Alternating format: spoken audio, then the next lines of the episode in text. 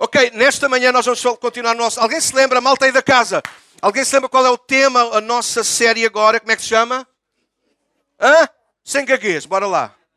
Intencionalidade. Vamos dizer todos juntos? Intencionalidade. Esta é a nossa série que nós estamos a desenvolver.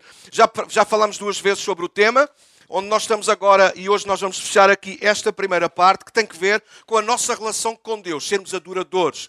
Ou seja, tem que haver intencionalidade nisso. Não basta dizer que eu sou crente, eu tenho que viver como crente. Não basta dizer que eu sou cristão ou que eu sou de Jesus e que Jesus é muito bom e todas essas coisas. Fica-nos muito bem dizer isso, soa muito bem aos ouvidos, mas é um facto. Eu pessoalmente eu não quero saber o que é que lhe soa bem ao seu ouvido, daquilo que eu digo, mas interessa-me que a minha vida de facto seja intencional na minha relação com Cristo. Não significa que eu vou saber tudo, que eu vou ser perfeito, que eu vou ser o melhor cristão. Significa que eu estou empenhado em ser aquilo que Deus diz que eu sou. E que eu quero ser, afinal de contas. Yeah? Sim ou não? Só antes da gente entrar na mensagem de hoje, pensem que isso não é verdade comigo. Quantas vezes, na nossa relação com Deus e noutras coisas da nossa vida, nós iremos explorar isso durante o próximo ano, vai ser um tema forte para o próximo ano, intencionalidade, numa série de coisas. Vamos ser intencionais Olha, se eu morrer para o próximo ano, eu quero ficar, eu quero que escreva na minha lápide, fica já o recado, depois passem para a minha mulher. Eu quero que escreva lá: Este homem foi um homem intencional. O que ele fez nunca fez por acaso, não deixou nada por acaso, não deu ponto sem nó. Não escrevam isto tudo, depois é uma pedra muito grande e depois, eh, coitada, não fica nada para a viúva, né? Escrevam só: Este homem foi um homem intencional. E a malta da minha igreja, a malta que me amou de perto, sabe, vai saber interpretar o que está lá escrito. Se nós morrermos amanhã, que nós possamos morrer com pessoas intencionais. Não com pessoas que deixaram a vida acontecer ao acaso, gastaram o dinheiro ao acaso, gastaram o tempo ao acaso. A sua relação com Deus foi um acaso. Não, nós somos intencionais na forma como estamos a viver. Os passos que nós estamos a dar, as escolhas que fazemos, as compras que fazemos, tudo. Eu quero morrer sendo um homem intencional.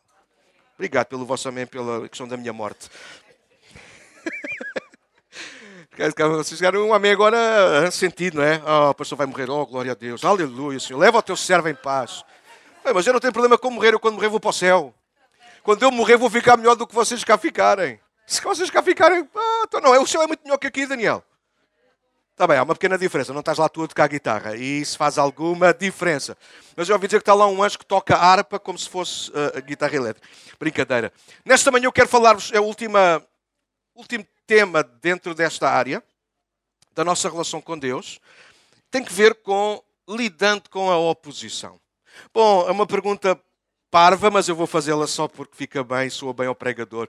Quantos aqui enfrentam oposição? Alguém sabe do que eu estou a falar, sim ou não? Oposição é a gente querer, por exemplo, avançar para um lado e a gente perceber que parece. A gente costuma dar expressões tipo: uh, parece está tudo ao contrário. Nada funciona. Nesta manhã nós vamos falar um pouco sobre essa oposição. Não vamos falar sobre a oposição divina, porque às vezes Deus também se opõe, porque isso aí não cabe na nossa, no nosso tema, intencionalidade. Eu não posso intencionalmente opor. Às vezes opomos, ok. A, a, a, a, oposição que Deus nos faz. Às vezes Deus fecha-nos uma porta porque Ele tem uma porta diferente para nós entrarmos. Mas nesta manhã eu quero concentrar-me convosco a falar sobre a oposição do diabo. Então, eu quero que tu abras a tua Bíblia, ou, ou então não, acompanha connosco ali. Nós vamos ler para já um texto que se encontra na primeira carta de Pedro, capítulo 5, verso 8. Primeira de Pedro 5, 8. Se vocês quiserem acompanhar, está ali. O Daniel, aliás, caso agora é o Zé, está a fazer ali um trabalho fantástico. E o texto de 1 de Pedro 5, 8 diz o seguinte: ouçam, leiam, acompanhem. Diz: Estejam atentos. Conseguem ler ali comigo, sim ou não? Os que sabem ler, claro, os que não sabem ler, os que vão estar a dizer que sim, não, conseguem, não sabem ler. Então, estejam atentos. Outras pessoas dizer tenham cuidado, uh, apercebam, sejam apercebidos, abram. Se fosse no nosso dia, fosse um, rap, um rapper qualquer português, dizia abra pestana, tana. Vocês já ouviram esta expressão, abra pestana? Sim ou não? Quantos conhecem a expressão abra pestana? O que é que isso quer dizer? Abre os olhos, dá. Então, aquilo que Pedro está-nos a dizer na, na, primeira frase, estejam atentos a isso. É, abre os olhos, fica atento. Abre a pestana. Diz lá ao irmão que está ao teu lado. Irmão, Abra a pestana. Okay. E o outro irmão pergunta: porquê? E Pedro responde: tomem cuidado. O que é que está lá escrito? Com o seu grande inimigo. E ele sublinha quem? O irmão na fé. o pastor, o marido, a mulher, os filhos, o vizinho, o patrão. A verdade é que às vezes nós gostamos de pôr ali estes nomes todos. Mas Pedro esclarece-nos uma coisa e esta manhã eu quero esclarecer-vos ou lembrar-vos isso mais uma vez. O nosso grande inimigo não é a nossa esposa, o nosso marido, os nossos filhos, o trabalho, o patrão, isto ou aquilo. O nosso grande inimigo, diz a Bíblia, diz Deus através de Pedro, o nosso grande inimigo é o diabo. Estão a tomar nota, sim ou não? Não se venham para aqui entreter. Isso iam ao circo, agora na altura do Natal, e uma série deles muito interessantes. Tomem cuidado com o seu grande inimigo. Quem? Quem? Meu pai, é minha mãe. Passa a vida a chatear-me a cabeça. Ele não é o teu grande inimigo. Meu marido, meu marido dá cabo de mim. Sim, dá cabo de ti, mas não é o teu grande inimigo. O nosso grande inimigo é o diabo, é o opositor, é aquele que se opõe a nós, é aquele que procura lançar armadilhas contra nós. Nós vamos ver isso esta manhã. Que anda, agora vejam como Pedro vai descrever, para nós termos, para nós termos mesmo atenção. O que é que ele diz? Que anda como um leão rugindo à sua volta, à procura de alguém para devorar. Pensem comigo, imagina que eu diga assim, agora chega aqui as autoridades civis, polícia, chegam aqui à porta e dizem, hoje é melhor não sair daqui ninguém, porque de Alvalade, ah, de Alvalade também era fraquito, eh, do, do Jardim Zoológico fugiu um leão. Bom, eu sei que há aí alguns corajosos e corajosas. Eu falarei por mim, cada um, cada um falará por si. Eu não sairia daqui. Mas alguém ficava comigo aqui? Enquanto houver bolachas e sumos, a gente tem alimento. Glória a Deus! E também chamamos o Uber. Se algum deles arriscar a vir para a rua. Entendam porquê que Pedro vai dizer isto? Eu sei que a gente pega neste versículo, sobretudo a malta aí mais, mais antiga na fé, e a gente tem desmontado diz: Ah, ele ruge como leão, mas não é leão. Uh, o leão é Jesus, o leão da tribo de Judá. Só que Pedro não está a falar de leão nenhum da tribo de Judá. Pedro está a dar-nos um exemplo para nós termos tanto cuidado e até vou usar uma expressão que vai soar mal, mas eu vou tentar trazê-la para nós ensinar. Que é, nós até devíamos ter algum, algum respeito e medo até. Tal e qual como vocês são. Parecesse aqui as autoridades, Cristina. Ah? Há um leão lá fora. Então, mas e ele vem para comer um qualquer? Não, não, não. Ele traz ali, do, traz ali um nome. Ângela Cristina Teixeira. Oh, meus, a gente sai todos. Quem era a única pessoa que ficava cá? Põe-te lá de pé, Ângela Cristina Teixeira. Então o leão tem uma encomenda. Vamos sentar. Nós não iríamos sair. Porquê? Não é só, ah, eu respeito muito o leão. Eu não vou enfrentar o leão porque eu respeito muito. Não, é mesmo por medo. Eu não quero ser devorado por um leão. Então, aquilo que Pedro está a fazer, sem desta brincadeira, mas trazendo algum ensino sobre isso, nós precisamos ter muito cuidado, tanto cuidado como se soubéssemos quando vamos sair de casa estivesse um leão à nossa espreita.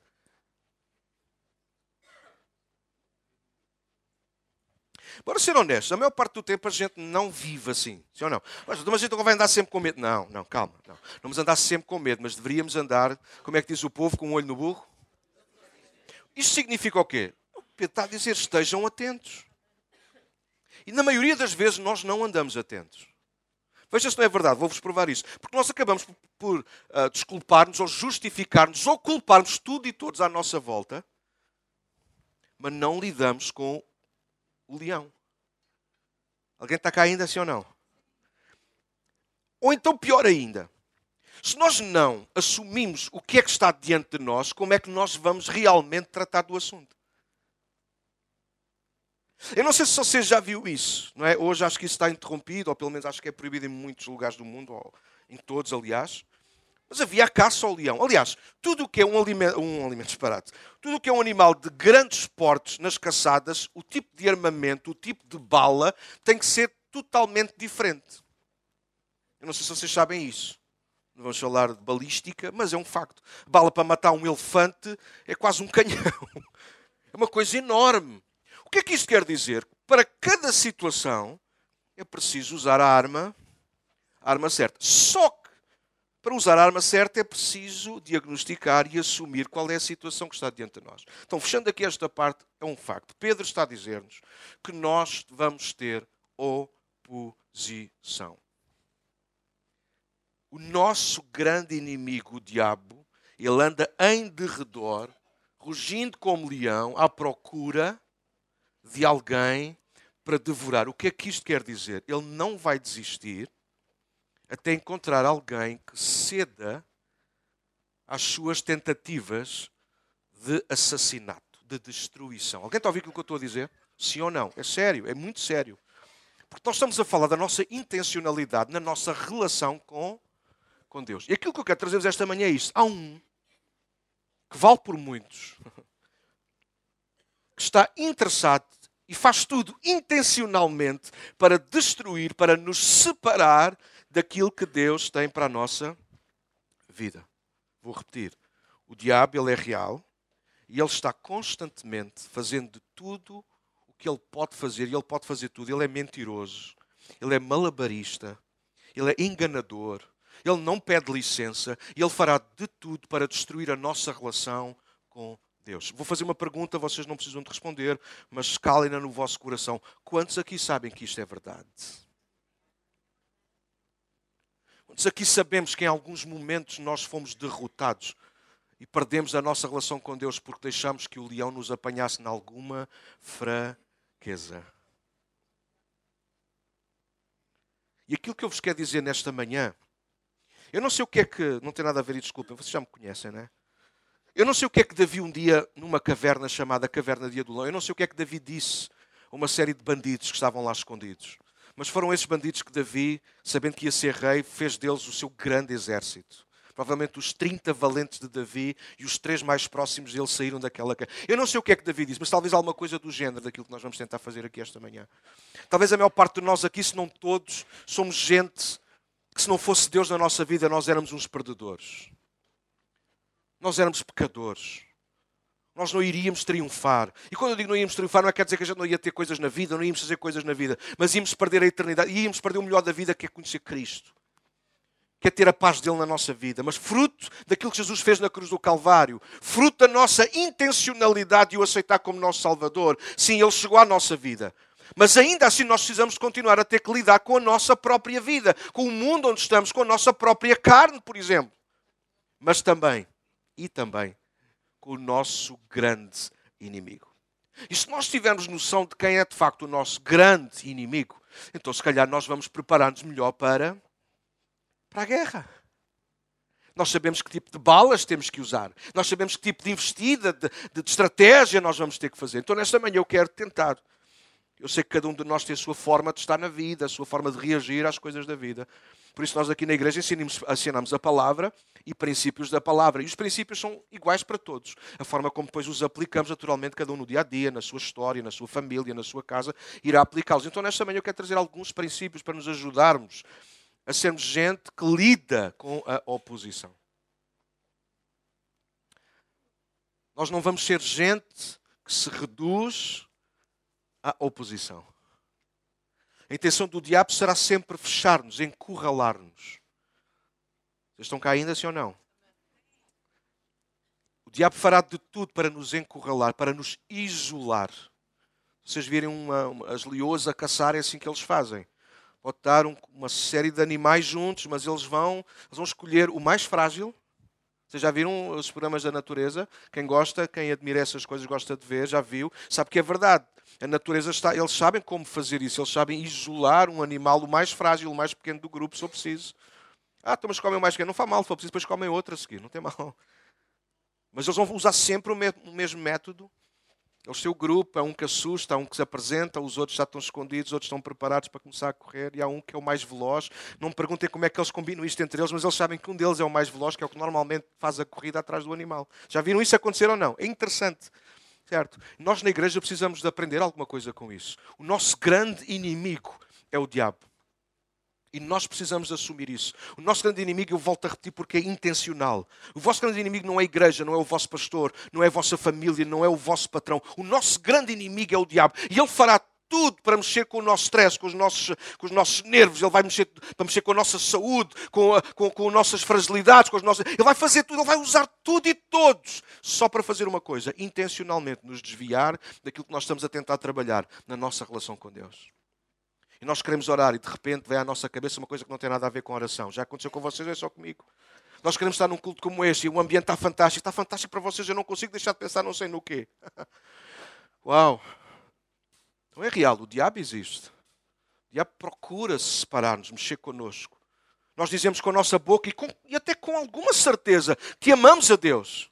Mas depois, na prática, de repente a gente está a fazer coisas que não têm nada a ver com isso. Alguém sabe do que eu estou a falar, sim ou não? Pastor, mas é tudo o diabo? Não. Aquilo que vocês aprendem esta manhã é que não é tudo o diabo, não. Mas a responsabilidade da oposição é. A responsabilidade da oposição é. É Ele que prepara. Ele não faz as escolhas por nós, mas Ele põe a mesa para nós fazermos as escolhas que Ele quer que nós façamos. Então, nós precisamos ser intencionais em lidar com a oposição. Precisamos estar muito firmes e seguros naquilo de quem Deus é para nós e de quem nós somos nele, para no momento certo, mesmo no meio das nossas fragilidades e fraquezas, nós escolhermos de acordo com a nossa relação com Deus. Já alguém escolheu ao contrário? Já alguém se arrependeu de uma decisão que tomou que não foi favorável na tua relação com Cristo? Sim ou não? Talvez um relacionamento, talvez uma palavra, talvez uma atitude. Não foi o diabo. Ah, o diabo. Foi o diabo. Não, não foi o diabo. Fostes tu. Mas sim, quem te, quem te preparou para esse momento foi o diabo. É por isso que nós precisamos de estar. Oi? Atentos. Como é que diz o povo? Eu estou só com isto. Isso é da idade, não é? O descuido é a morte do artista. O diabo sabe isso. O diabo sabe que no momento nós não estamos tão atentos. Por isso às vezes eu chatei a malta. Malta mais nova, chatei alguns mais velhos. Toma atenção, abre a pestana. Não te metas por aí porque depois tu não te vais aguentar. E é um facto. Alguns de nós já passámos por coisas assim, sabemos que é verdade. Nós, não, nós fechamos os ouvidos, fechamos os olhos, nós não quisemos estar atentos. Nós quisemos ser donos de nós próprios. Eu quero dizer uma coisa: isso não é verdade, isso é mais uma mentira do diabo, é mais uma estratégia do diabo para te dizer, para te pôr num canto, apanhar-te e devorar-te, porque essa é a intenção dele. Então é assim que nós, muitos de nós, foi assim que eu cheguei à igreja, foi assim que se calhar alguns de vocês chegaram à igreja, foi meio comidos, desculpem a expressão, mas é um facto. Com muitas dentadas da vida, com muitas dentadas do diabo. Alguém está a ouvir aquilo que eu estou a dizer, sim ou não? Achamos que estávamos no controle. Aliás, alguns de nós, desculpem, que faz parte da minha vocação. Se calhar alguns ainda hoje estão a sarar algumas dessas feridas, de mordidelas, de momentos em que nós não demos atenção, porque não quisemos dar atenção e o diabo, o nosso grande inimigo, ele veio dar umas dentadas. E alguns hoje estamos aqui, desculpa dizer-te isto, mas com todo o amor e respeito, alguns nós hoje estamos aqui mesmo pela misericórdia de Deus. Porque quando, quando o diabo ia desferir o último golpe, de alguma maneira, nós recebemos uma mensagem, um telefonema, vimos alguma coisa, ouvimos a voz de Deus de alguma maneira e nós fomos salvos pelo gongo. É uma expressão que se usa na América. Alguns de nós não éramos para estar aqui hoje, porque o diabo ia destruir a nossa vida. Cristiano, estavas a partilhar comigo no domingo passado, não foi? Eu também. Alguns de nós, o Mário, se calhar mais aí alguns outros estão aí meio escondidos nisso. Nós envolvemos em, em drogas e em lixo. Se não fosse a misericórdia de Deus, nós tínhamos morrido nisso. Mas se calhar tu tens a tua, a tua história. Já tens a tua religião, que, que, foram, foram outras mordidelas de outra maneira do diabo. Se calhar relacionamentos frustrados. O diabo foi dando dentadas, dentadas, e chegou um momento em que nós ficámos frágeis, caídos. E alguns estão a olhar para mim porque nunca passaram por nada disso. Mas eu quero dizer uma coisa: o, o facto de nunca teres passado por nada violento que estrangulasse literalmente a tua vida, não significa que o diabo não está a opor a ti. O facto nesta manhã estares a fingir que me ouves é uma dentada do diabo. Nós achamos que as dentadas do diabo é só quando ele, quando ele nos deita ao chão, literalmente. Eu quero dizer que as piores dentadas do diabo não é quando um drogado consome droga. A pior dentada do, do, do diabo é quando nós estamos sentados numa igreja, fingimos que ouvimos, mas nada muda na nossa vida.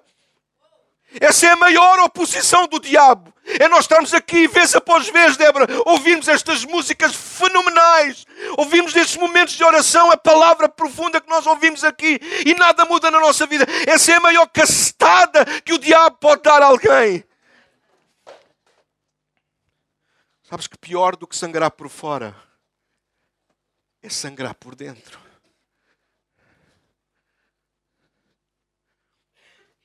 Ele é o grande inimigo da nossa alma. E nós precisamos estar atentos a isso. Deixa-me dizer-te uma coisa, só em trazer algum ensino. Satanás ele não é o arqui-inimigo de Deus. Deus não tem nenhum arqui-inimigo. Porque era injusto. Não há nenhum inimigo de Deus que esteja à altura dele. Um arqui-inimigo é aquele que tem tanto poder, tanta força, blá blá blá blá blá blá, e depois vence o que for mais estratega ou mais não sei o que. Era. Isso é nos filmes da, da Marvel. Alô? Deus não tem rival, é incomparável. Deus é incomparavelmente maior, não tem hipótese. Por isso que o diabo não ataca Deus. Atacou o homem chamado Jesus, mas perdeu na mesma. Alô? Por isso que o diabo, desde o princípio, o diabo se vai opondo, opondo, opondo, opondo, opondo, porque o diabo quer parar. Ele não pode parar Deus, mas ele tenta boicotar os homens e as mulheres de Deus. Por isso ele procurou, avançando na minha história, na minha pregação, por isso ele procurou travar Jesus. Por isso ele tentou opor que Jesus morresse numa cruz e por três vezes depois Jesus estar lá pendurado, ouviu-se por três grupos diferentes a dizer sai da cruz, sai da cruz, sai da cruz. O diabo é um opositor. A igreja começa, vocês lerem o livro de Atos dos Apóstolos, a igreja começa e o diabo começa imediatamente a opor-se, a trazer confusão, a trazer mesquinhez, a trazer isto, a trazer aquilo. O diabo está constantemente a trazer oposição de dentro, de dentro e de fora. Sempre. Não, por isso eu já não me admiro. Quando eu era mais imaturo enquanto pastor, eu ligava imenso a isso. Eu ligava, eu ficava frustrado, irritado, zangado. Com gente que dentro da igreja fazia oposição. Era oposição, eram maus, porque sabiam que estavam a ser maus. E ainda hoje já, mas eu hoje já não quero saber. Lido com a oposição, mas não luto contra a oposição.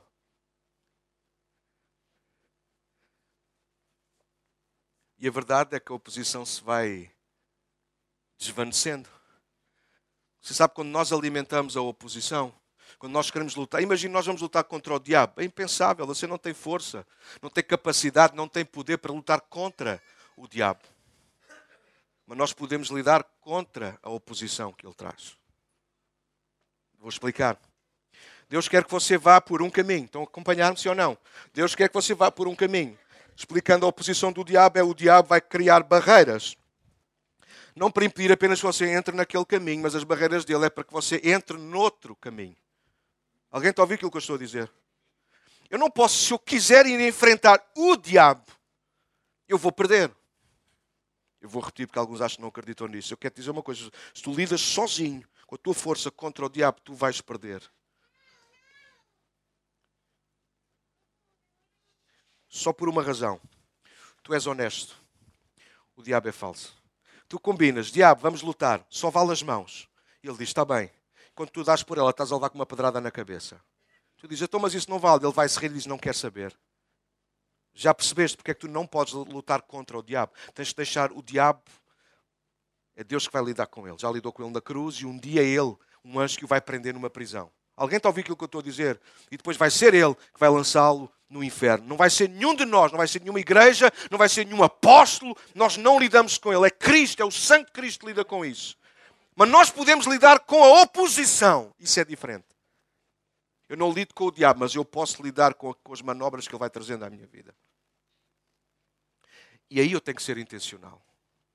Se eu sei que o caminho de Deus é este, e se eu sei que por alguma razão carnal, instinto, paixão, aquilo que eu lhe quero chamar, alguma coisa me está a levar noutra direção, eu posso dizer que é o diabo, ou no final contas eu cair e dizer foi o diabo. Isto não vai valer de nada, eras tu que devias ter intencionalmente lidado com essa oposição. Se sabias que o caminho era aquele, com mais ou menos dificuldades, tu devias ter percorrido o caminho de Deus para ti. Há pouco nós cantamos, nós gostamos deste poema que alguém escreveu. Não é assim tão bíblico, mas ok. Mas é interessante pensar nisso. Talvez aquilo que este tema exalta é aquilo que Deus de facto teve e está ainda disposto a fazer por nós. É, ele traz luz para as sombras, ele, ele, ele salta muralhas, ele faz isso tudo. A gente não vê isso na Bíblia, não é? Mas é apenas é poesia para nós, de alguma maneira, percebermos o quão intenso e intencional Deus é a nosso favor, certo? Tudo bem. E é bom saber que Deus é um Deus que traz luz para a sombra, salta muralhas, faz isto, faz aquilo. A questão agora é se nós intencionalmente estamos dispostos, no meio da oposição que enfrentamos por causa do nosso inimigo, se nós estamos dispostos a fazer o mesmo. Obrigado pelo vosso amém. Deus fez tudo isso para nos salvar. será que nós estamos capazes, por ser salvos, de fazer o mesmo? Vamos lidar com a oposição. Então, o diabo irá procurar de todas as formas não colocar em causa Deus, mas opor-se a nós. Ele vai tentar travar-nos, ele vai tentar bloquear-nos. E o resultado que ele deseja é fazer-nos desistir. Não respondas, pensa para dentro. Quantos aqui nesta manhã já o fizeram? Ou já pensaram fazer? Eu vou desistir. Não sou tão perfeito como achei que era, não consigo ser como os outros, não consigo envolver-me, não consigo, não consigo, não consigo, não consigo. Calma, tenho uma boa notícia para ti. Nesta manhã, Deus ainda te pode salvar no último toque. Bim! Talvez o diabo está pronto para te dar a última dentada. Talvez esta manhã tu já te esvaíste em sangue, mas nesta manhã o sangue de Jesus ainda te pode salvar. Não desistas. Não desistas da tua família. Não desistas do emprego por qualquer razão. Não desistas, não desistas. Ouve Deus falar. Não desistas. O diabo é um desistente.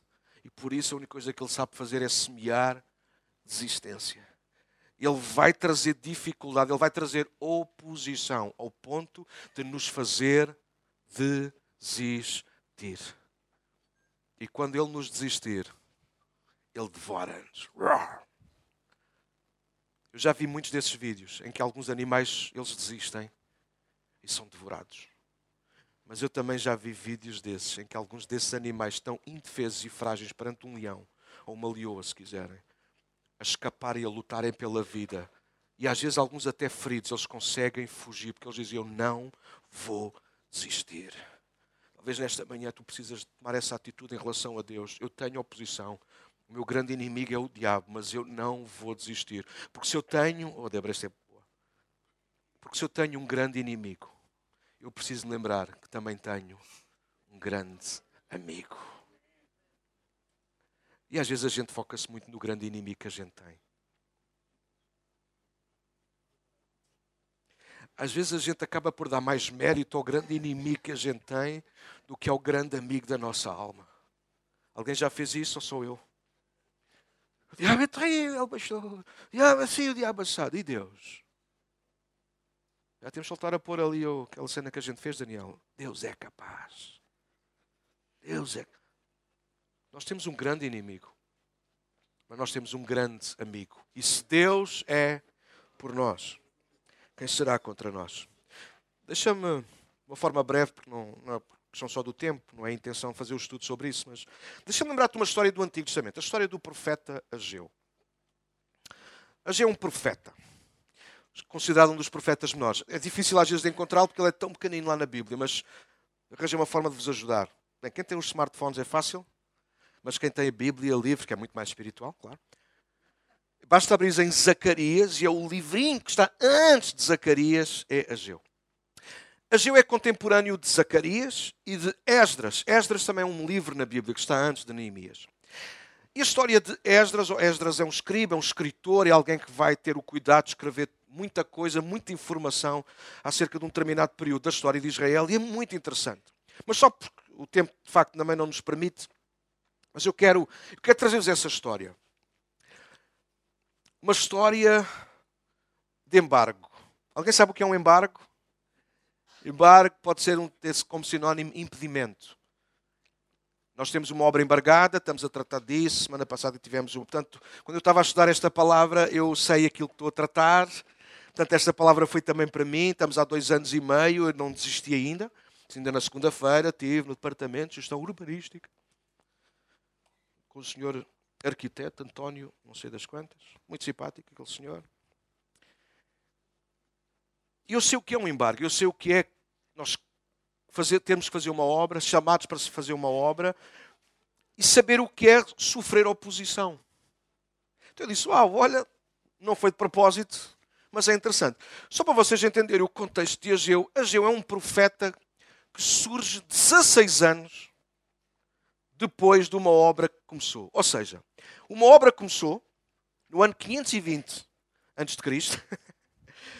E no ano 536, não sei uma certeza absoluta, essas coisas de história são complicadas. 536, 537 antes de Cristo, Ageu tem o seu ministério. Ou seja, vou-vos ajudar para vocês entenderem. Esdras é ele que nos dá o ano 520 antes de Cristo. Esdras é alguém que nos vai contar a história no capítulo 1 de alguma coisa que é uh, feita nos céus e que chega ao coração de um homem que era o grande imperador na altura na Babilónia, Ciro, para que ele deixasse o povo de Israel que estava lá exilado, preso, voltasse a Jerusalém. Mas voltasse a Jerusalém não apenas para viver outra vez lá, mas com um propósito específico: construir de novo o templo. Porquê de novo o templo? Porque o templo de Salomão já tinha existido, veio abaixo, mas isto ficou sempre lá no coração de Deus. Porque o templo, Deus não precisa dos templos feitos por mãos de homens, mas é preciso que os homens se lembrem de Deus. Então Deus toca o coração de Ciro, Esdras capítulo 1, ano 520 a.C., e ele vai mandar cerca de 50 mil pessoas de voltarem, famílias inteiras para voltarem outra vez a Jerusalém para reconstruírem o templo. Estão comigo ainda, sim ou não? Esdras 1, capítulo 2, vai falar sobre as famílias que foram, foram ver as genealogias, até alguns não foram, porque não foram encontrados nas genealogias. Um dia prego sobre isso, pode ser de Abrangir, não é? Ah, estes não foram encontrados nas genealogias. Então, chapéu, não vão. Cuidado, meus irmãos, se o nosso nome não for encontrado no livro da vida, a gente não entra lá. Não importa quantas vezes a gente veio ao culto, não importa quantas vezes a gente tomou a ceia, não importa quantas vezes a gente deu o dízimo, não importa quantas vezes levantámos a mão, não importa. Se o nosso nome não for encontrado lá intencionalmente, a gente não vai entrar lá. No capítulo 3 de Esdras, acontece alguma coisa fantástica. Eles recolhem os materiais e fazem uma coisa. Eles abrem os caboclos e colocam os primeiros alicerces. E não há nada, ainda hoje, não há nada como, eu estou desejoso que isso um dia aconteça comigo, não sei se pessoalmente, se como igreja, não sei, Deus sabe, está nas mãos dele. Mas eu quero ser alguém que um dia vai pôr uma primeira pedra. Nunca tive esse privilégio. Não sei se aqui há alguém que já fez isso. Não, não faço ideia. Mas já assisti, já vi, já ouvi. E é uma alegria imensa. A gente olhar para um lugar deserto, vazio, um terreno. Alguém está comigo ainda, sim ou não? Com todas as licenças, autorizações. E bora pôr a primeira pedra. E aquela primeira pedra não é nada, não serve para nada, não, a gente não faz nada, mas simboliza alguma coisa, a gente consegue ter a visão, já lá chego, a visão daquilo que vai ser a seguir. Alguém está comigo, sim ou não? Então, o capítulo 3 de Esdras, ano 520, eles lançam os alicerces, diz comigo, eles lançaram os alicerces no ano 520 antes de Cristo. Esdras capítulo 4 Olha como é que começa. Esdras 3. Eles lançam os alicerces. Olha o que é que acontece no capítulo 4. Os inimigos vieram opor-se. Então começamos no capítulo 4, e eu vou ler depois o último versículo que é muito interessante. No capítulo 4 é uma série de inimigos do povo de Deus a levantarem-se, a irem ver, foram à Câmara Municipal, ver se eles tinham mesmo as licenças. Só que isto eram licenças antigas. Estava tudo já debaixo, já estavam lá, mas estavam guardadas. E primeiro, vocês sabem como é que é nos departamentos? Alguns. Departamentos públicos, não é? A gente primeiro que encontra um papel. Eu acho que a gente tinha isso cá. Mas olha, não foi comigo. Foi o meu colega. Estou a brincar. Estou a brincar. Brincadeira. Bom, a verdade é esta, estou a brincar, mas aconteceu quase isso, porque os inimigos levantaram-se à procura dos documentos e de papéis e aquilo foi uma volta desgraçada para encontrarem papéis. Então não há papéis, não há autorizações, Ciro já lá não estava, agora era outra, então como é que ficamos? Como é que ficamos? O outro está a seguir, tem medo de quem se está a opor, afinal de contas os judeus sempre foram fraquitos, já foram escravos dos egípcios, já tiveram fora da terra 70 anos com os babilónicos, então eles são fraquitos, então eles vão, vão dar ouvidos a quem está a a opor. É o que está lá. Olha como é que diz o último versículo do capítulo 4 de Esdras. Assim, fruto da oposição, fruto da oposição, e alguns de nós convidos a ouvir, que isto às vezes é a nossa vida que está aqui neste versículo. Assim, por causa da oposição, a obra no templo de Deus em Jerusalém foi interrompida e ficou parada até o segundo ano do reinado de Dario, rei da Pérsia. Agora vocês perguntam, o que é que isso tem a ver? Tem. Sabe, o segundo ano do reinado do rei Dario, rei da Pérsia, Foi o ano 536, quando entra Ageu. 16 anos depois. A obra, diz comigo, a obra ficou parada 16 anos. Acho que ali para Brandão ainda há ali uns prédios que ficaram embargados há 50 anos. Não, não, há. Há. E a obrigação do construtor era tê-lo mandado abaixo. Mas não mandaram. E estão lá. Obras embargadas. Obras embargadas têm tanta história, não tem? Porquê é que terá sido?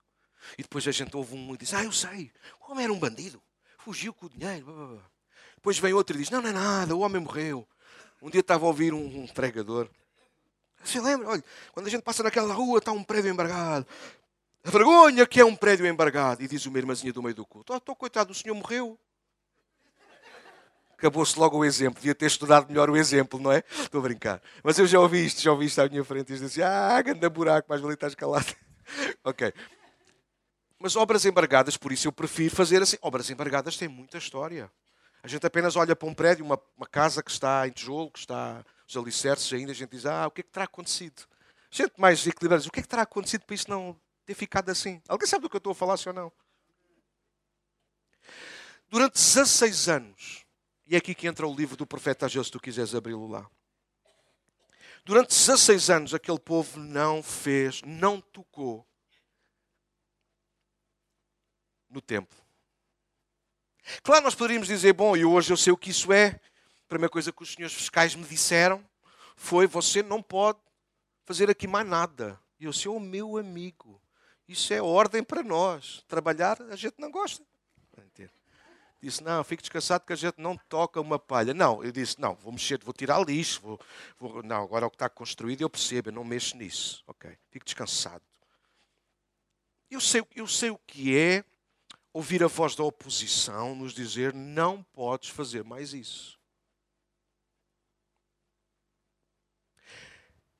Bom, a vontade que me deu naquele dia foi dizer: pá, malta, fecha aí a porta. Já não lembro quem estava aí nesse dia que estávamos aí na obra. Estava aí o, estava aí o Luís, estava assim. Não sei se estava aí junto também. Sei que algum estava, estava aí, se o tio Luís também estava com a pá na mão. Eu podia ter dito, tio Luís, a gente tem ali areia com fartura, dê lá aí com a pá na cabeça deles. A gente tem terras. Vocês estão-se a rir. Vou explicar porque é que eu estou a dizer esta barbaridade. Porque isto era eu lidar, entendam, por favor, e os senhores fiscais, eles que me perdoem dizer isto, mas isto era eu tentar lutar contra o diabo. Então eu preferi não lutar contra o diabo, mas lidar com a oposição da forma, não à maneira do diabo, porque fui tentado. Gente de alguns meios me disseram, se fosse eu a construir, não queria saber. Eu estou a dizer gente de alguns meios. E disse, então, mas você está-me a dizer uma coisa dessas? Ah, não, mas nós não vamos fazer isso. Porque eu não lido com o diabo à maneira do diabo. Porque se eu lidar com o diabo à maneira do diabo, eu vou perder, amigos. Porque eu não posso. Por isso há pouco eu brinquei, tive tanto tempo. Se eu vou lidar contra o diabo diretamente, à maneira do diabo, então eu vou perder. Aliás, eu já perdi antes de entrar em guerra, porque eu já me deixei corromper. Eu tenho que lidar com o diabo à maneira de Deus. Eu disse, então não, vou esperar. Falei com as pessoas certas. Ah, mas, mas se fosse comigo já, tinha, já estava tudo resolvido. Talvez a minha pergunta é honesta. À maneira de Deus ou do diabo? é porque eu quero fazer à maneira de Deus. E Deus tem um timing e uma forma de fazer as coisas. Agora, deixa-me dizer-te uma coisa: parados não. O que acontece na nossa história, Esdras e agora Ageu, é que eles pararam. É como se eles recebessem o documento a dizer a obra está parada. Pronto, a obra está parada. Não se pode fazer. Ah, também estava cá embaixo a dizer: não se pode fazer nada não se pode fazer nada. Então, vamos lá ver. Deus, Deus dá-nos a liberdade, saímos da Babilónia, para voltarmos a viver na nossa terra, sim senhora, mas para construirmos, como alvo da nossa vida em comunidade, construímos casa para Deus. Querem que eu seja mais claro? Esta é a história da igreja. Igreja significa, eclésia significa chamados para fora. Deus salva-nos, tira-nos, para agora edificarmos casa espiritual para Ele. Mas a maior parte do tempo a gente vem à igreja, não como igreja, mas para perceber o que é que eu posso obter da igreja. Para construir para mim próprio, eu preciso de uma oração porque tenho uma dor no braço. Qual braço? Da igreja? Não, no meu. Isso não tem problema quando acontece uma vez. O problema é quando intencionalmente eu só venho à igreja para poder usufruir daquilo que a igreja me dá. E aquilo que acontece na história de Ageu, ou melhor, Ageu é levantado para pôr fim a esse tipo de questão. Israel não foi tirado da Babilónia para voltar a Jerusalém e construir casas para si. Ageu capítulo 1, quem está a acompanhar e gosta de seguir. Deus é direto através do profeta Ageu. Deus, através do profeta Ageu, chamam. Ageu entra 16 anos depois. Eu acho que já nem se devia ver bem os caboclos, nem sequer os alicerces, devia estar tudo enterrado e cheio de ervas. E... Alguém está a ouvir aquilo que eu estou a dizer? Mas eu quero dizer uma coisa: aquilo que tu não vês com os teus olhos, Deus continua a ver. Não é porque tu não vês, não é porque tu não sentes, que Deus não continua a ver e a sentir da mesma maneira. Não é porque tu mudaste que Deus mudou. Não é porque tu perdeste ou tu caíste que Deus perdeu e abriu mão do plano que Ele tinha para a tua vida. 16 anos depois, man. 16 anos depois, Deus levanta um homem chamado. Diz, não, porque é que não foi antes? Não quer saber porque é que não foi antes. Deus tem o seu tempo de fazer as coisas acontecer. 16 anos depois, Deus levanta um homem que se chama Ageu. Ageu significa, Sérgio, só para tu estás a tomar nota. Não estás nada. Ageu significa dia festivo, dia de aniversário, dia de festa. E eu, quando escrevi esta mensagem, eu escrevi, eu acrescentei. Eu hoje quero ser um Ageu para nós aqui. Ageu pode significar também momento de mudança. E é um facto, a história de Ageu, tão pequenina, mas eu amo desde miúdo, eu gosto de ler esta história. Porque em Ageu, no capítulo 2, verso 9, nós encontramos um versículo que toda a gente gosta, que é A glória da segunda casa será maior do que a da primeira, diz o Senhor. Só que para nós chegarmos à glória maior, nós precisamos passar por uma humilhação maior. A humilhação de olharmos para os nossos alicerces e percebemos que nós paramos muitas das vezes de construir aquilo que era de Deus para nós, intencionalmente, fruto da oposição do outro desgraçado. Não tem outro nome. E nós vamos empurrando, desculpe a expressão, com a barriga, o dia após dia, dia após dia, mas a verdade é esta. Nós não somos assim tão diferentes de Israel naquele tempo. Deus olha e veja aquilo que Deus vê. Como é que vocês têm coragem?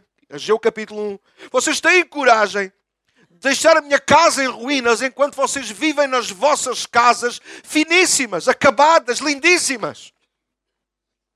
Como é que vocês passam todos os dias pelo lugar onde deveria ter nascido um templo e é apenas ruínas? Que visão é que vocês têm de mim mesmo? É isso que Deus está a perguntar. Quando vocês, afinal de contas, se preocupam tanto e até bem com a vossa própria vida, com o vosso bem-estar, dos vossos filhos, dos vossos netos, mas veem a minha casa em ruínas. Vocês trabalham, recebem, mas recebem para ter um saco furado. Vocês plantam, Ageu capítulo 1, vocês plantam, mas não colhem nada ou colhem muito pouco. Vocês não conseguem perceber que os vossos caminhos vos levaram onde vocês estão agora? Ageu capítulo 1.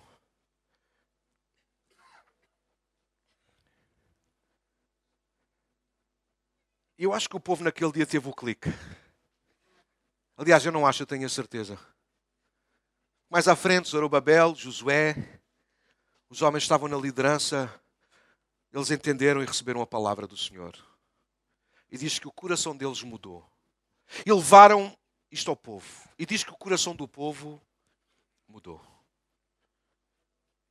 Sim, de facto, eles devem ter pensado nos 16 anos que ali estavam a ocupar a terra, a melhorar as casas deles. Porque quando nós estudamos a, a Bíblia, nós vamos perceber isso. Aquilo que Deus está a dizer a eles é: vocês foram melhor. Imaginem, eu não sei se vocês sabem, mas eh, por curiosidade e porque o tempo passa muito rápido, Pensem comigo. Eu não sei se vocês sabem isto, talvez alguns sabem, outros não. Se alguém tiver outra informação no final, agradeço que me ajude, que eu gosto de me corrigir e de me aperfeiçoar nas minhas mensagens. Mas aquilo que eu estudei é, o templo, a partir daqui, o templo levou cerca de 4 anos a construir. 4 anos a construir. Há quanto tempo eles estavam lá? 16 anos. Obrigado. Alguém já me gamou daqui a minha caixinha? Oi? Estava ali escondida. Obrigado. Obrigado. Obrigado, Susana. Pensa comigo, se um templo gigantesco leva quatro anos a construir, quanto tempo levaria uma casa naquele tempo? Não tem nada a ver com as nossas hoje. Vamos supor que uma casa demoraria um ano a construir. Hein? Vamos pôr um ano e meio.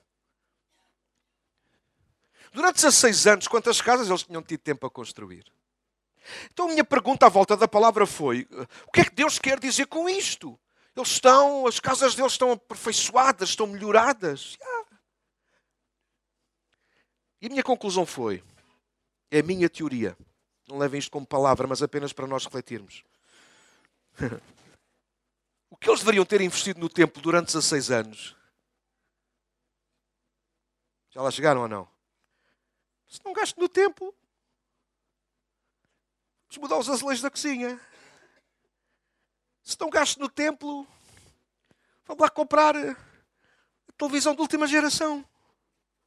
Se eu não invisto no templo, o carro não está mal, mas opa, agora saíram uns novos que aquilo é, tudo, aquilo é tão bonito por dentro. E aquilo que começou a acontecer durante 16 anos foi mais ou menos isto. O povo não estava a investir em Deus, estava encurralado. Porque a verdade é esta: Deus diz, ah, vocês recebem, mas recebem num saco furado. Eles recebiam.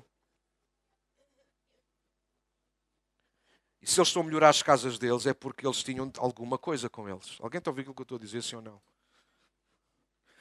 Não, porque isso é totalmente para nós hoje. A gente hoje ouve as pessoas a queixar-se, não temos nada. Vão a uma loja, ontem eu e o André tivemos que ir a, ao Leroy, Leroy Merlin. Fomos a dois. O primeiro estava abarrotado, o segundo estava hiper mega abarrotado. Só para arranjarmos os nossos lavatórios que já estão impecáveis. Sim, pá, aí a malta diz que não tem guita, pá. Não, não tem. Eu é que não tenho. Você sabe, o povo naquele tempo estava assim, durante 16 anos, eles ignoraram. Houve convites a ouvir.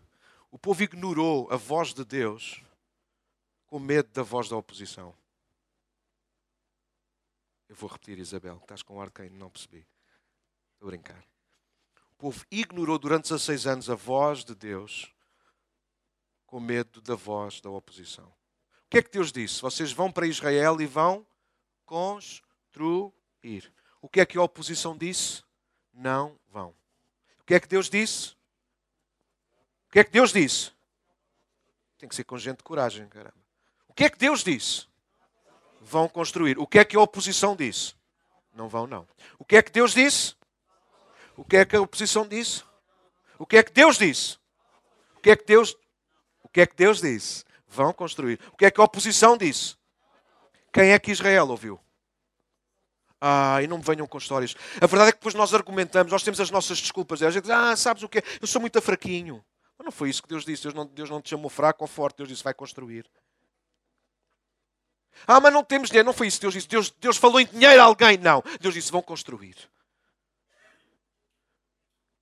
Só que os inimigos levantaram-se e disseram: Não vão, não. Ai, não vão, não. Aquilo que eu quero estimular-nos a nós esta manhã é dizer: se Deus diz que nós vamos, ai, vamos, vamos. Se Deus diz que tu, porque tu precisas, tu vais ter uma casa nova e melhor, ah, vais, vais. Não é porque queres, é porque precisas. Não vou pregar isso hoje. No dia que tu precisares de um carro melhor, tu vais tê-lo. Não é porque tu queres. Eu não prego isso, eu não acredito nisso. É mentira do diabo. Eu não tenho carros melhores porque eu quero. Agora você sou crente, vou ter um carro melhor. Para quê? Para estar parado aqui à porta. Mas se eu precisar de um carro melhor, eu vou ter. Se eu precisar de saúde para fazer aquilo que é obra de Deus, eu vou ter. Mas se eu tiver que fazer a obra de Deus doente, eu vou fazer na mesma. Isto é lidar com a oposição. Eu não tenho que lidar com o diabo. Eu não tenho que pegar nas orelhas do diabo e.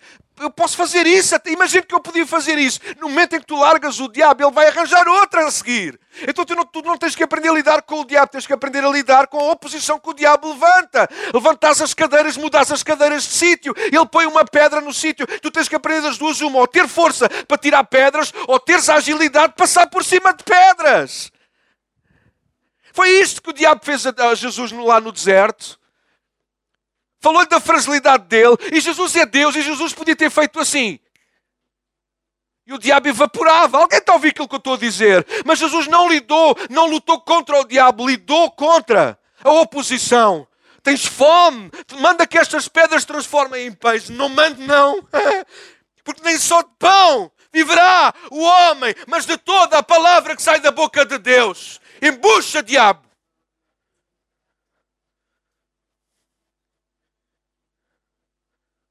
Ah, se tu me adorares, vou-te dar isto tudo. Ah, Jesus podia ter respondido de outra maneira. Jesus só podia ter dito assim: Olha, não me dás nada porque tu não tens nada, tu só dás aquilo que é teu e tu não tens nada. Mas está bem, vou-te fazer o favor, vou, vou alimentar a tua, a tua fantasia. Não vou adorar, porque só o Senhor teu Deus adorarás e só Ele servirás. Isto é lidar, não com o diabo, mas lidar com a oposição. Jesus teve fome ainda, teve. Estava fraco, estava, ele estava a jejuar no deserto por 40 Alguém está a ouvir aquilo que eu estou a dizer? Ele não evaporou o diabo, ele não estrangulou o diabo, ele lidou, não contornou a oposição, não deu a volta por outro lado. Bom, ele disse: Pão, se eu transformar isto em carcaças, carcaça não é a mesma coisa. Diga isso a um alentejano: pão alentejano e carcaça. O que é que é pão? Pão. Carcaça, o que é isso? Carcaça, isso é só farinha. Jesus podia, Jesus podia ter contornado a questão. Sabe? Nos dias da Geu, ou aliás nos dias de Esdras, eles não fizeram isso. Deixa-me ser breve e mostrar-te quatro pontos rapidamente. Zé, ajuda-me. Então o que é que eles fizeram? Em vez de eles trabalharem na construção do templo, em vez de eles lidarem com a oposição, eles ocuparam-se. Alguém se lembra do que falámos a semana passada? E é aqui que nós vamos mixar coisas. É aqui que o rio, os riachos, eles vão colidir uns com os outros. Lembra-se o que é que falámos a semana passada de Marta, Maria, Josué? Hã? Distrações e ocupações levam-nos a desvios. Pois é, disso estamos a falar hoje. Ainda não tinham percebido, mas eu estou-vos a mostrar agora. A oposição vai trazer-nos distrações ou ocupações com a finalidade de nos desviar. O diabo sempre fará isso. O diabo sempre procurará distrair-nos ou ocupar-nos para no final nos desviarmos. E o povo andou 16 anos desviado daquilo que era a principal tarefa deles em Jerusalém. Eles não foram para Jerusalém para construir as casas deles. Eles foram para Jerusalém para construir as casas deles, mas principalmente o templo. Deus não tinha problemas em que eles construíssem as casas deles, eles tinham um problema e vocês abandonaram a minha casa. O problema não é nós termos a nossa casa, o problema nunca são as nossas coisas, desde que as nossas coisas não se sobreponham às coisas de Deus. Tu queres ser feliz, queres ser satisfeito, queres estar bem na vida, cumpre o propósito de Deus. Porque quem cumpre o propósito de Deus, Deus abençoa, Deus vai cuidar, Deus vai tornar próspero. A nossa prosperidade não vem do nosso malabarismo, o nosso, a nossa prosperidade não vem em nós cedermos à oposição ou nós manobrarmos a oposição. O nosso sucesso na vida como cristãos, na nossa intencionalidade, na nossa vida com Cristo, está em nós nos dedicarmos inteiramente, intencionalmente a Ele. Então, ocupação não é lidar com a oposição. Sabe aquilo que eles podiam dizer era: Nós fartámos de trabalhar 60. Deus, nós não parámos de trabalhar, certo? Mas tiveram a trabalhar na obra errada. Sei dizer comigo esta manhã, obra errada. Embora ser honestos, às vezes nós gastamos muito tempo, muitos recursos, muita energia, vamos ser francos, ou não? Na obra errada.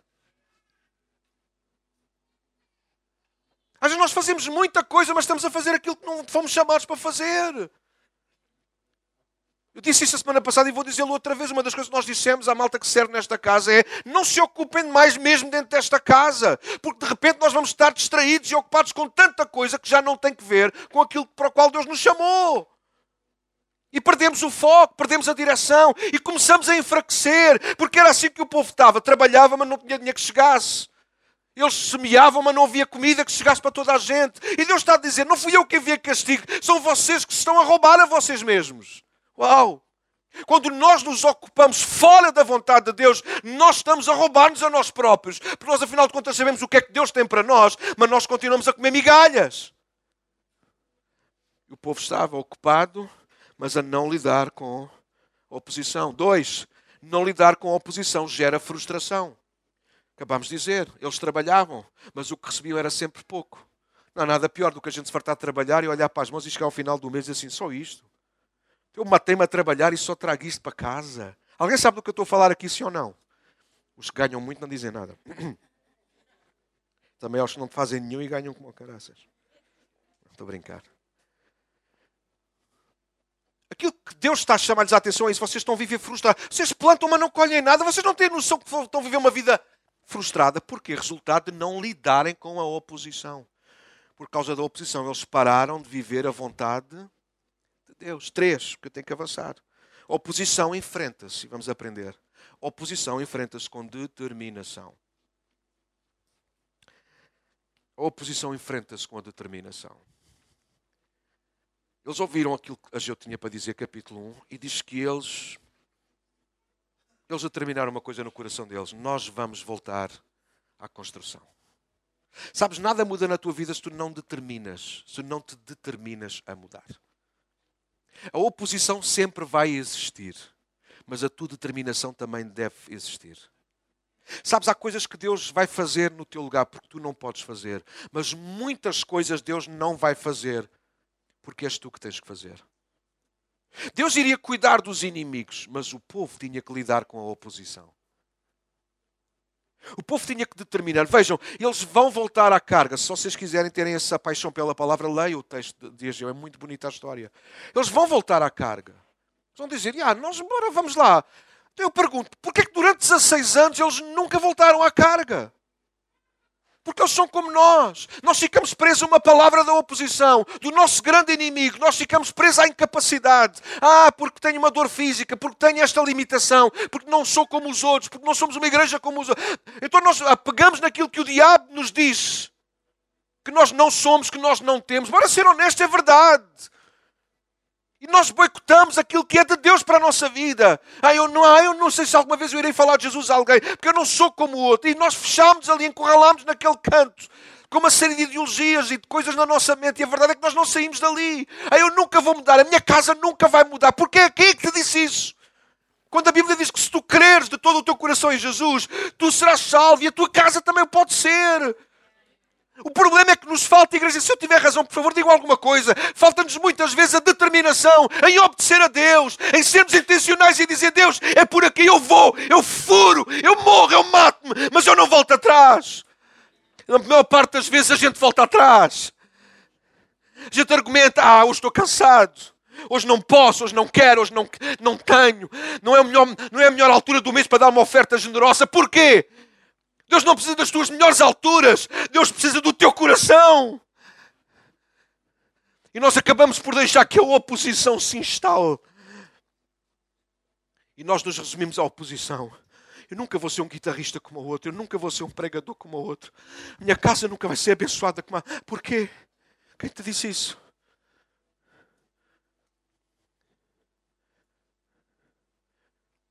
Maior parte das vezes falta-nos a determinação para enfrentar a oposição. Dizer, diabo, podes dizer e fazer o que tu quiseres. Daqui não saio, daqui ninguém me tira. É para construir Deus, eu vou construir. Determinação tem mudado o mundo. Determinação tem feito coisas fantásticas. Nesta manhã, Deus está a levantar uma igreja determinada em honrá-lo. Este é o nosso primeiro pilar: honrar Deus. E de ser determinado, fala de intencionalidade. Eu tenho que ser determinado. Vou mudar isto na minha vida. Vou mudar a minha relação com a minha família. Vou mudar isto. Eu tenho que ser determinado. Eu tenho que dar passos nessa direção. Porque falámos, não foi, Sérgio? Já tenho que dar passos, man. bora lá. Olha, eu, eu, vou sofrer sempre toda a vida. Se não fizer nada por mim próprio em relação a Deus, eu vou sofrer. Se eu fizer, eu vou sofrer, mas no fim vai valer a pena. Deixa-me dar-te o último ponto. Quatro. Enfrentar a oposição renova a visão. No ponto anterior, falta-me dizer-te uma coisa. Quando o povo determinou em seguir a Deus, veio uma segunda palavra do Senhor: Estou convosco. Sabes, Deus nunca poderá estar com pessoas que não são determinadas. Deus não pode. Deus pode amar-nos muito, mas tu não és determinado. Se tu estás rendido à oposição, Deus não pode fazer as mudanças por ti. Mas quando o povo disse, não, nós vamos mesmo, e foram buscar as ferramentas e foram começar a preparar as coisas, Ageu traz uma segunda palavra ao povo: Estou convosco. Uau! Pensa comigo. Por que é que Deus disse essa palavra? Por duas grandes razões. Porque Deus só está com quem se move. Dois, porque Deus está-lhes a dizer: não tenham problemas com a oposição. Se a oposição vier outra vez, lembrem-se de uma vez por todas: eu vou estar lá para defender. Porque esta obra é do Senhor. Eu estou convosco. Último ponto: enfrentar a oposição renova a visão. E aqui entramos no capítulo 2, e é aqui que nós fechamos. Depois de Deus perceber que, de facto, no coração e na intenção honesta, sincera, está mesmo a acontecer, o povo volta à obra, Deus então faz, Deus faz uma coisa fantástica. Deus lembra os mais velhos e os mais novos que só ouviram a história, de como tinha sido a glória no templo de Salomão. Vocês lembram-se como é que foi? Lembra, está Deus a falar no capítulo 2. Lembram-se como é que foi? Ah, eu quando estava a ler esta história lembrei-me, porque eu conheço um bocadinho da Bíblia, e eu estava-me a lembrar de, de, de Crónicas, capítulo, capítulo 7, quando Salomão acabou de orar, diz que o fogo desceu do céu. Diz que a glória de Deus era tão grande naquela casa, Zé, que eu achei piada a isto, eu gosto de fazer as minhas piadas com coisas sérias.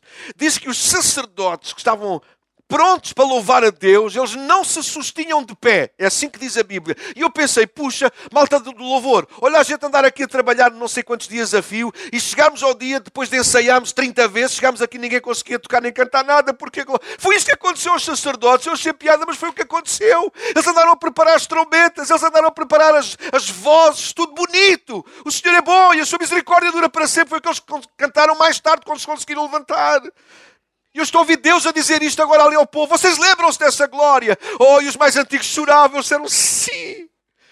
Porque Esdras nos conta depois isto, tem que se mixar aqui os dois livros. Eles choravam, os mais velhos. Maltei com 80 anos, com 70. Ah, coisas maravilhosas que nós vimos. Ontem faleceu Reinhard Bonnke, dos maiores evangelistas deste século na África. Oh, coisas bonitas que Deus fez através daquele homem. Coisas gloriosas. E o povo estava ali a ouvir Deus através da Jeová. Ah, se nos lembramos, olhem para a miséria em que vocês chegaram. Caramba, olhem para a miséria. Deus está a dizer: oh, vocês lembram-se de onde vieram? Sim, que glória. Olha onde é que vocês estão. Olhem como é que está o templo. O templo não é templo, são caboclos, é uma miséria. Se vocês mantiverem a determinação, prometo-vos que a glória da segunda casa será maior que a da primeira. E aqui temos de ser bíblicos. Claro que Deus não está a falar daquele templo de paredes que eles iam levantar. Deus está a usar Ageu para nos trazer uma palavra profética acerca de Jesus e da igreja. Porque o templo que Deus está a levantar não é mais paredes, mas são pessoas. Ele promete que a glória da segunda casa seria maior. Sim, porque o ministério de Moisés, a lei, teve glória, mas perdeu-se. O templo de Salomão teve glória, mas desvaneceu. Mas a glória na igreja veio para ficar e para ser cada vez maior. Segundo aos Coríntios capítulo 3. Tudo teve o seu tempo, mas a glória da igreja não vai ter fim. É por isso que nós vamos ter uma eternidade, porque nós vamos, estamos a ser transformados de glória em glória. Então nós estamos a construir um templo, igreja. Ou deveríamos estar a construir alguma coisa com a nossa vida? Ou deveríamos estar a construir alguma coisa com o nosso tempo, com o nosso recurso, com o nosso dinheiro, em vez de apenas andarmos a tentar levantar a nossa própria casa. Mas Daniel, eu tenho, eu tenho as minhas coisas, põe as tuas coisas no altar e deixa que as tuas coisas sejam dele, para que as dele sejam tuas de uma vez por todas. Só tu vais viver 16 anos, 17, 20, 30, 40, a construir a tua casa. Não é assim que às vezes andamos? Não é das janelas, é das portas. Não é das portas, é do telhado. Não é do telhado, é do chão. Sim, sim, estou a falar de vida, mas é assim que nós andamos a maior parte do nosso tempo. Para não dizer palavras mais grossas. Não é do rabo, é das calças. Não é disto, é daquilo. E nós passamos o dia inteiro, nós passamos os dias inteiros, os anos, a queixar-nos de alguma coisa, porque a nossa vida ficou embargada em algum lugar. Queixamos, mas não lidamos uma vez por todas com determinação. Mas quando nós dizemos, Deus, ah, eu posso morrer nisto eu morro debaixo de uma pedra, mas eu vou construir.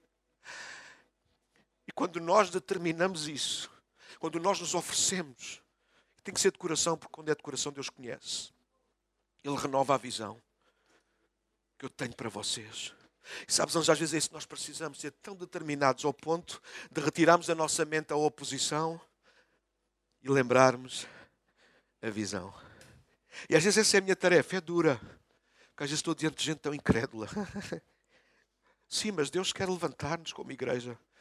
Não para sermos a igreja mais bonita, casa, mas para continuarmos a ganhar mais gente para Jesus, porque isso tem causa.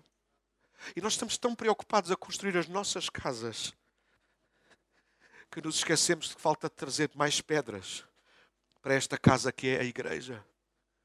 Alguém sabe do que eu estou a falar? Isto é, é, duro, mas é verdade, não é? A nossa intencionalidade em lidar com a oposição tem que ser cada vez maior, igreja. Porque Jesus vai voltar. Ele prometeu que ia voltar para buscar a sua igreja. A igreja que a igreja está a construir. Deixa-me perguntar-te, quase a terminar.